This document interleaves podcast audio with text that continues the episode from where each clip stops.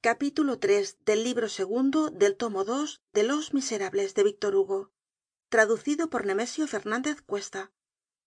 Capítulo de cómo la cadena de la argolla debió de haber sufrido alguna operacion preparatoria para romperse asi de un martillazo.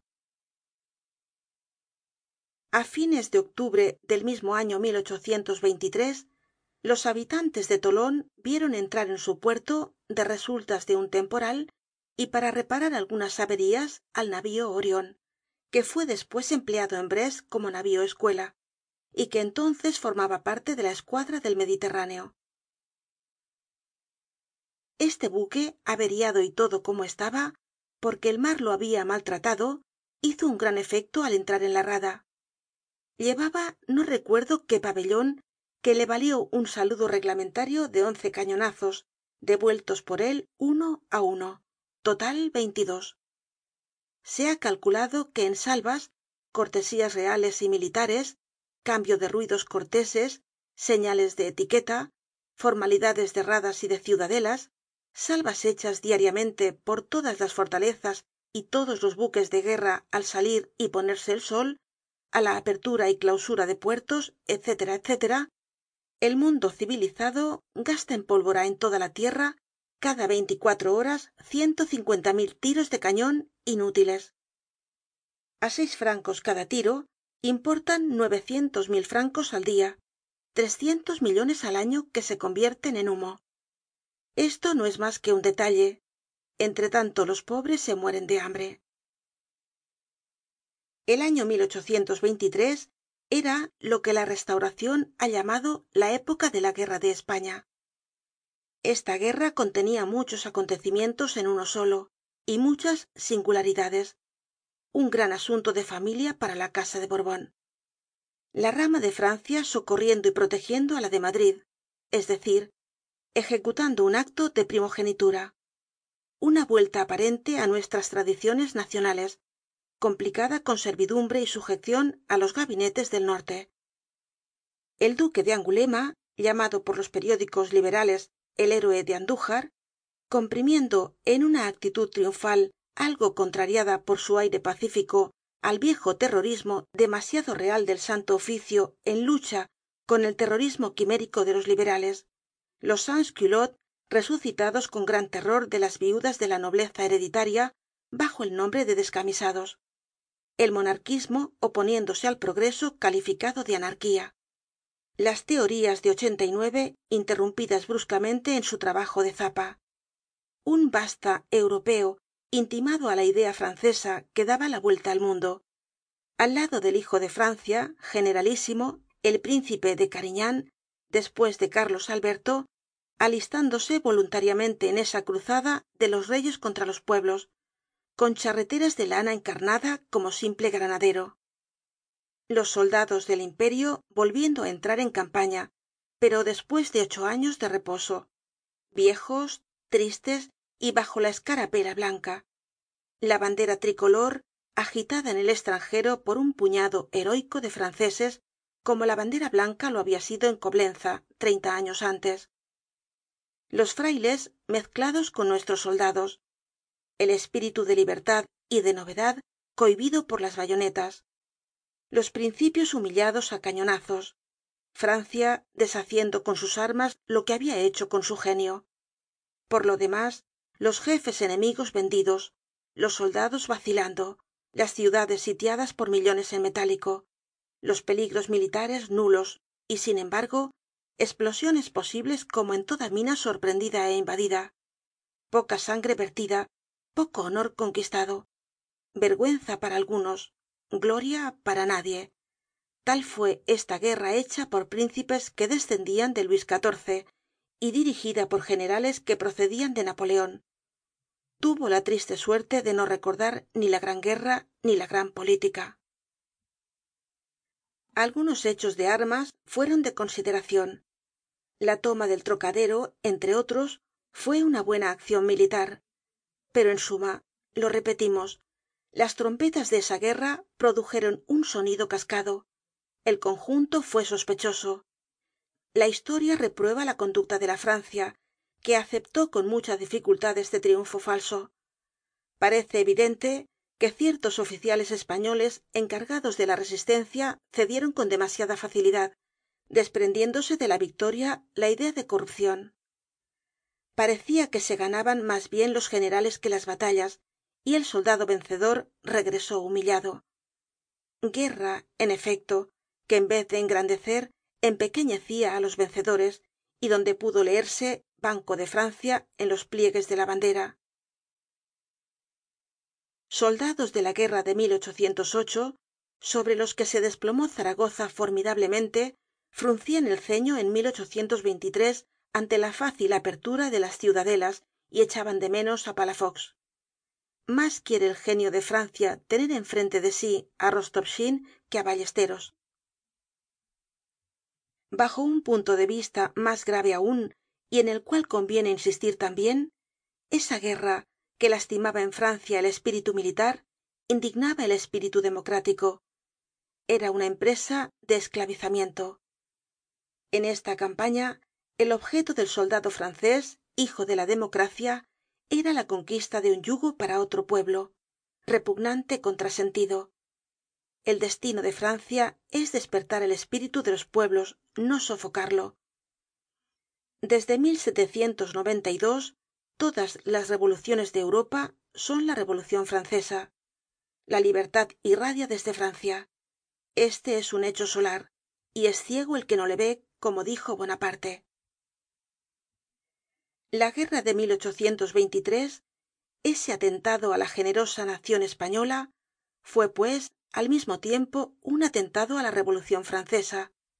Francia cometió esa monstruosa agresion por fuerza porque escepto las guerras libertadoras todo lo que hacen los ejércitos lo hacen por la fuerza. La palabra obediencia pasiva lo indica. Un ejército es una estraña obra maestra de combinacion en que la fuerza resulta de una enorme suma de impotencia. Así se esplica la guerra hecha por la humanidad contra la humanidad á pesar de la humanidad. En cuanto á los borbones la guerra de fue fatal para ellos. La tomaron por un triunfo. No vieron el peligro que hay en hacer matar una idea por medio de una consigna se equivocaron en su ingenuidad hasta el punto de introducir en su establecimiento como elemento de fuerza la inmensa debilidad de un crimen.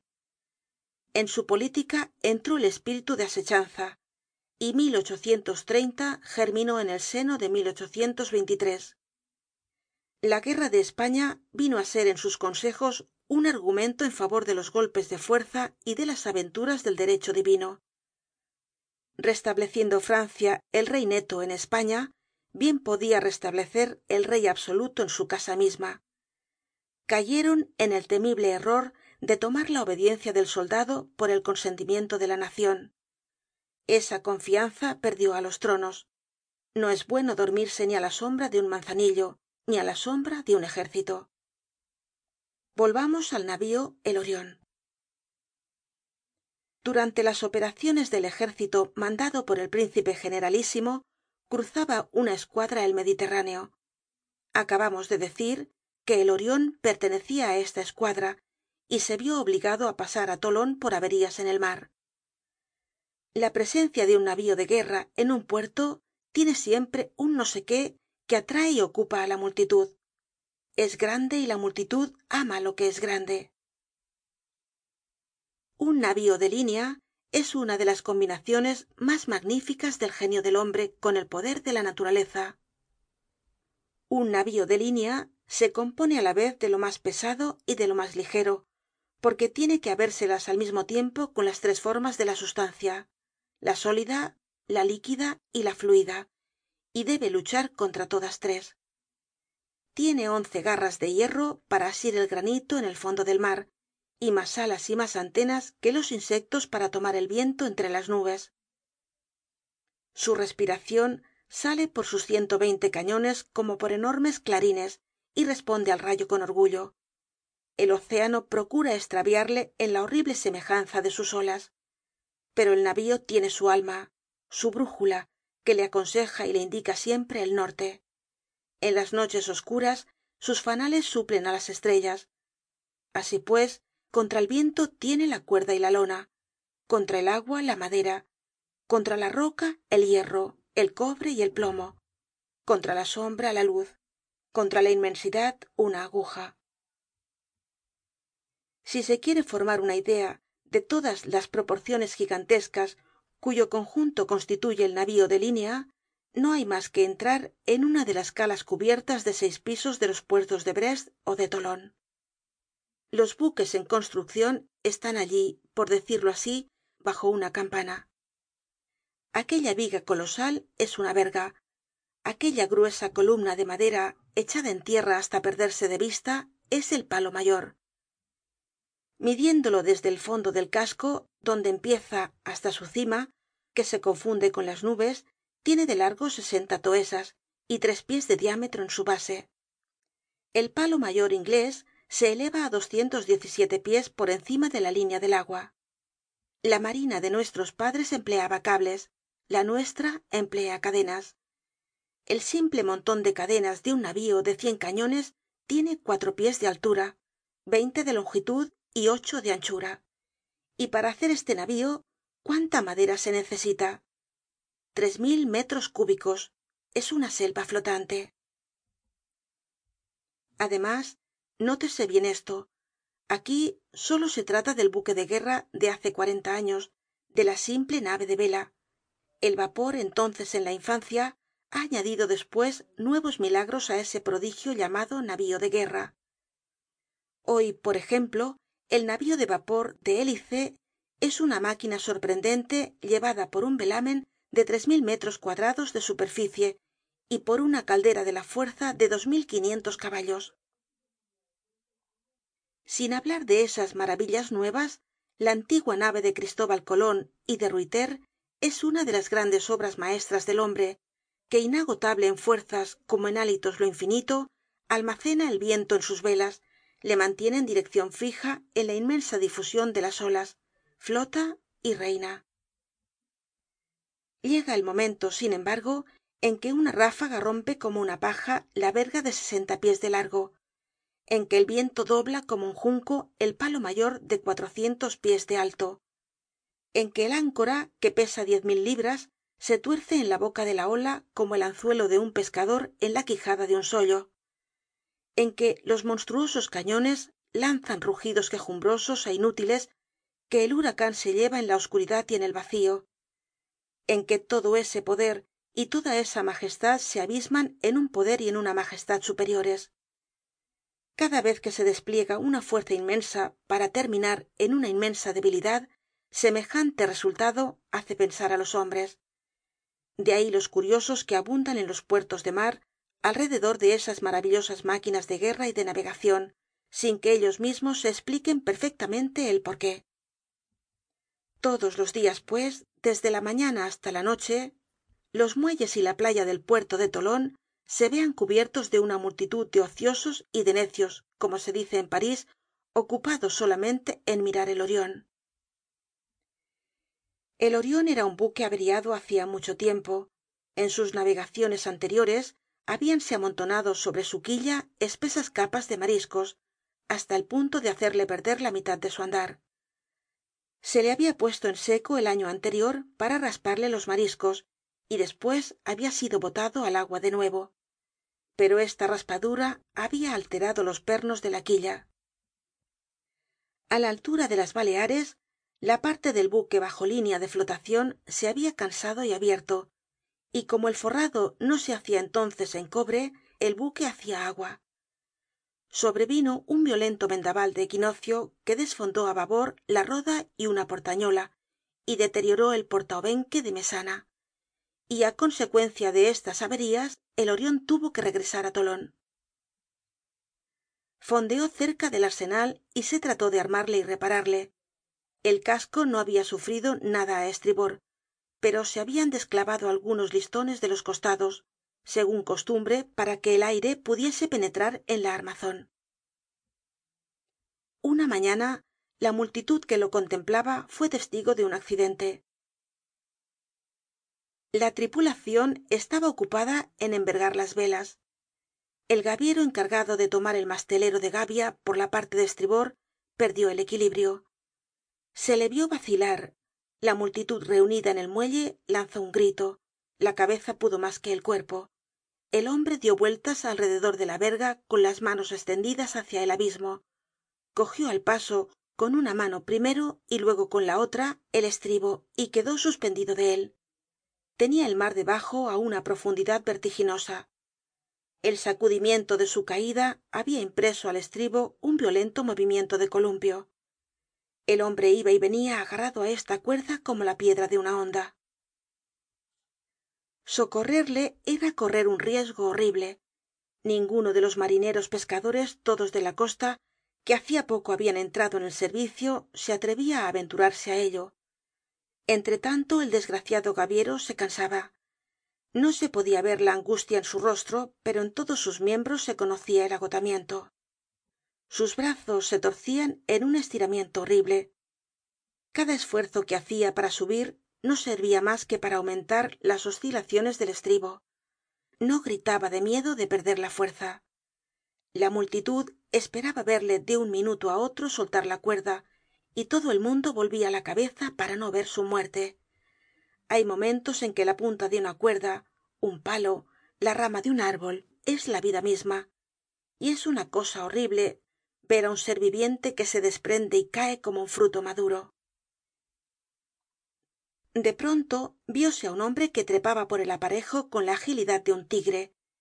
Este hombre iba vestido de encarnado era un presidiario. Llevaba un gorro verde señal de condenado á cadena perpetua.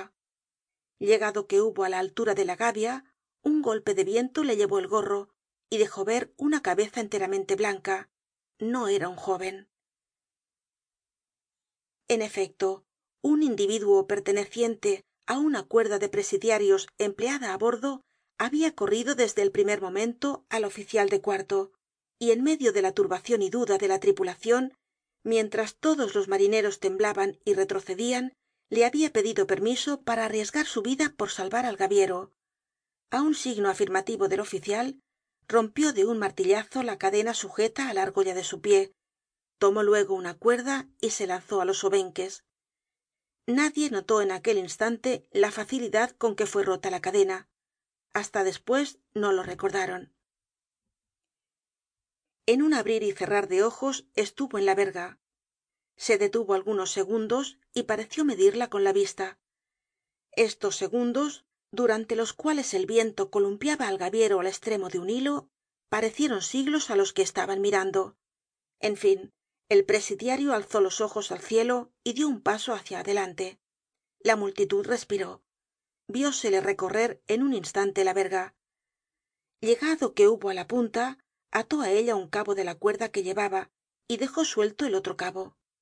Despues se puso á bajar deslizándose por esta cuerda y entonces hubo una angustia inesplicable en vez de un hombre suspendido sobre el abismo habia dos. Parecia una araña yendo á coger una mosca solo que aquí la araña llevaba la vida y no la muerte. Diez mil miradas estaban fijas en el grupo. Ni un grito ni una palabra el mismo estremecimiento fruncia todas las cejas. Todas las bocas detenian su aliento como si hubiesen temido añadir el menor soplo al viento que sacudia á aquellos dos infelices. Entre tanto el presidiario habia conseguido bajarse muy cerca del marinero. Ya era tiempo. Un minuto mas tarde el hombre cansado y desesperado se habría dejado caer al abismo el presidiario lo había atado sólidamente con la cuerda á que se sujetaba con una mano mientras trabajaba con la otra. En fin se le vio subir sobre la verga y tirar del marinero hasta que le tuvo también en ella. Allí le sostuvo un instante para dejarle recobrar las fuerzas. Despues le cogió en sus brazos y lo llevó andando sobre la verga hasta el tamborete y de allí á la gavia donde le dejó en manos de sus camaradas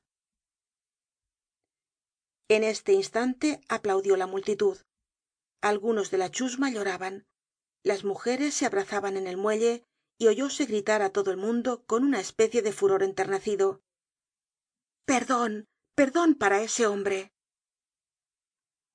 este mientras tanto se habia preparado á bajar inmediatamente para unirse á la cuadrilla á que pertenecia para llegar mas pronto dejóse deslizar y echó á correr por una entena baja todas las miradas le seguían.